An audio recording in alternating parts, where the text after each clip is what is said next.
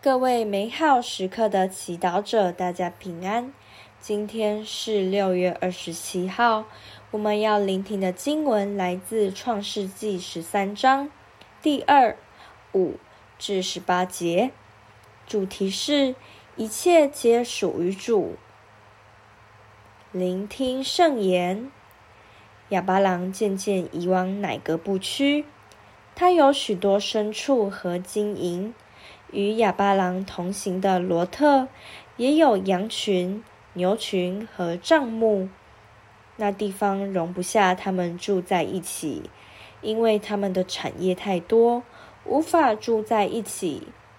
牧放亚巴郎牲畜的人与牧放罗特牲畜的人，时常发生口角。当时，克纳罕人和佩里奇人尚住在那里。亚巴郎遂对罗特说：“在我与你，我的牧人与你的牧人之间，请不要发生口角，因为我们是至亲。所有的地方不是都在你面前吗？请你与我分开。你若往左，我就往右；你若往右，我就往左。”罗特举目看见约旦河整个平原。直到左哈尔一带已全有水灌溉，这是在上主消灭所多玛和哈摩拉以前的事，有如上主的乐园，有如埃及地。罗特选了约旦河的整个平原，遂向东方迁移，这样他们就彼此分开了。亚巴郎住在克纳罕地。罗特住在平原的城市中，渐渐移动帐幕，直到所多玛。所多玛人在上主面前罪大恶极。罗特与亚巴郎分离以后，上主对亚巴郎说：“请你举起眼来，由你所在的地方向东西南北观看，凡你看见的地方，我都要永远赐给你和你的后裔。”我要使你的后裔有如地上的灰尘。如果人能数清地上的灰尘，也能数清你的后裔。你起来，纵横走遍这地，因为我要将这地赐给你。于是亚巴郎移动了帐幕，来到赫贝龙的马莫勒橡树区居住，在那里给上主筑了一座祭坛。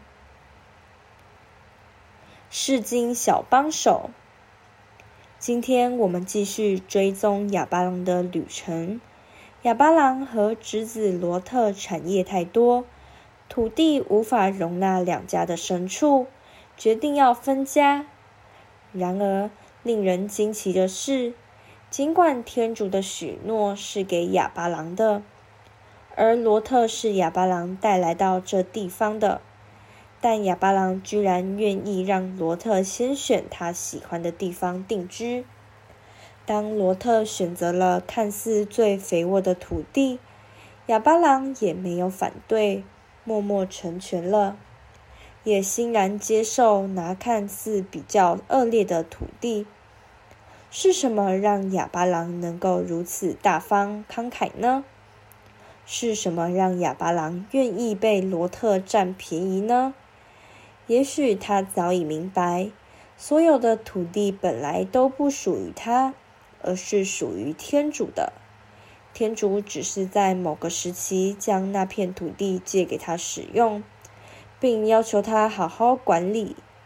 因此，哪日天主收回那些土地，或愿意把土地分给他人使用，亚巴郎就可以欣然地放手。试问，你可曾想过，你拥有的一切，包括钱财、机会、工作、时间、力气等，都是天主借给你的。当天主想要将它们收回，或分给其他人时，你是否也能欣然接受呢？经文中，我们看到亚巴郎的慷慨，最终得到天主的喜悦。当天主看到亚巴郎没有阻止罗特选择最肥沃的平原，便给他一个更大的允许，说：“请你举起眼来，由你所在的地方向东西南北观看，凡你看见的地方，我都要永远赐给你和你的后裔。我要使你的后裔有如地上的灰尘。愿我们每个人都能学习哑巴郎，成为一个快乐的给予者，也在过程中。”发现天主的施予从来都不曾不足。